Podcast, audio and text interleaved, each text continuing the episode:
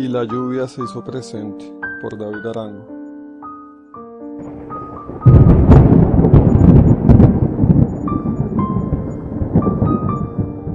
Una tímida neblina bañaba de manera elegante aquella noche.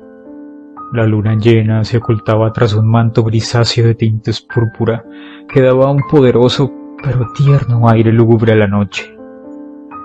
Yo no dejaba de ver el cielo mientras buscaba la caja de cigarrillos en el bolsillo derecho de mi chaqueta y subía sin prisa las escaleras del puente que solía frecuentar desde hace cuatro años, cada lunes pasada la medianoche, para fumar un cigarrillo y desintoxicar mi alma en compañía de la noche y de mi soledad. Por fin llegué al punto donde me sentía más cómodo. Di fuego a un cigarrillo y recosté mis codos sobre la baranda del puente. Fumé con cierta firmeza y el humo dirigido por mis labios hacia el cielo, después de un suave soplo, se fundió enérgicamente con la niebla. Espero que no vengas a detenerme dijo sin mirarme la joven que se encontraba a mi lado dispuesta a saltar del puente. No te preocupes, es un encuentro fortuito.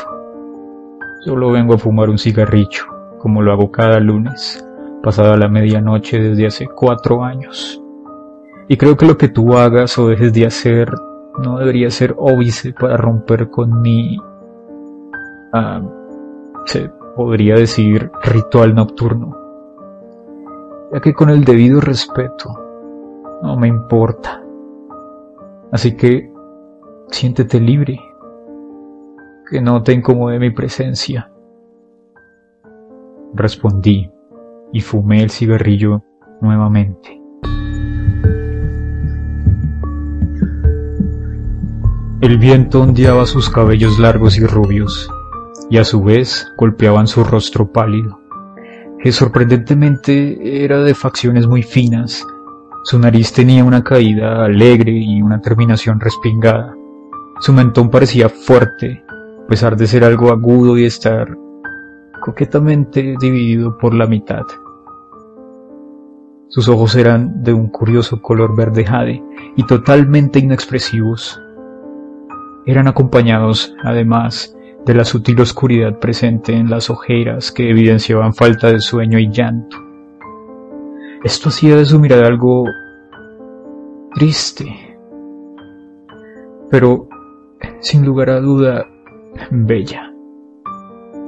Su boca, pequeña y elegante, contrastaba de manera armoniosa con el carmesí de sus labios y las grietas resecas allí presentes.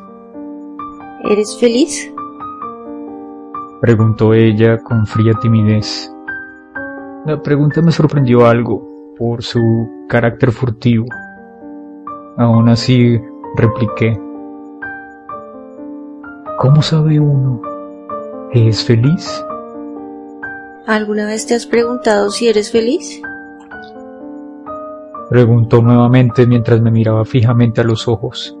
Atónito me dejó tal acto. Claro que sí, respondí y fumé nuevamente. Pero porque alguien que es feliz se lo pregunta, ¿por qué lo dudaría? Volvió a atacar con preguntas.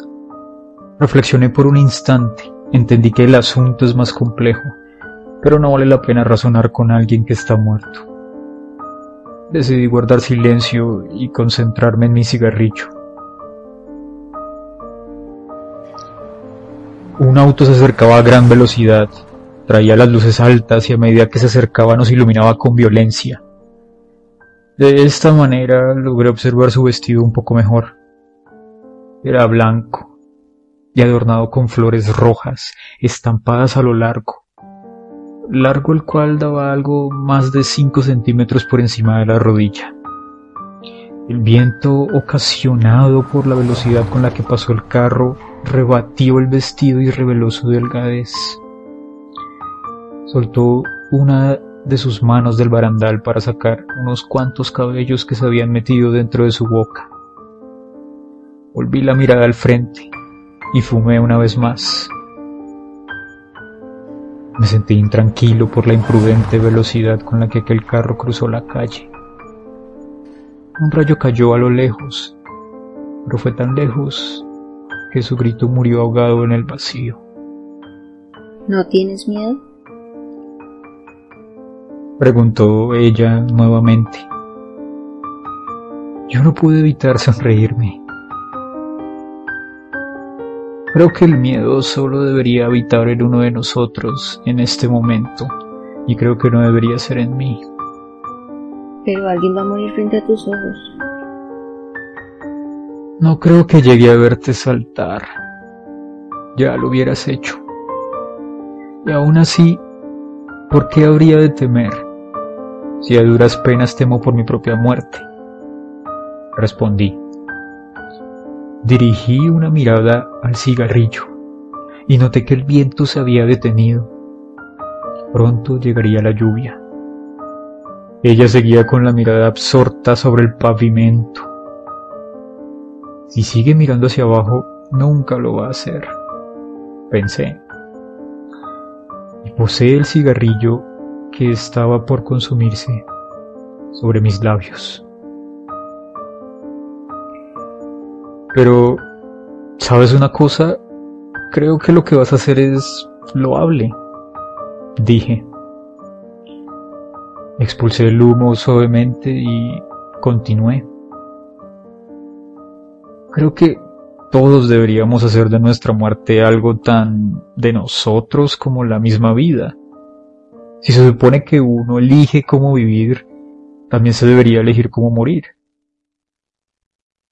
Terminé así, no sin antes mirar una vez más sus bellos ojos. Arrojé la colilla del cigarrillo fuera del puente y me marché. Un viento suave se estrelló contra mi rostro. Miré hacia el cielo y me di cuenta que la luna ya estaba completamente tapada por las nubes. Metí las manos entre los bolsillos del pantalón y comencé a bajar las escaleras del puente frecuentaba cada lunes pasada la medianoche, desde hace cuatro años, para fumar un cigarrillo.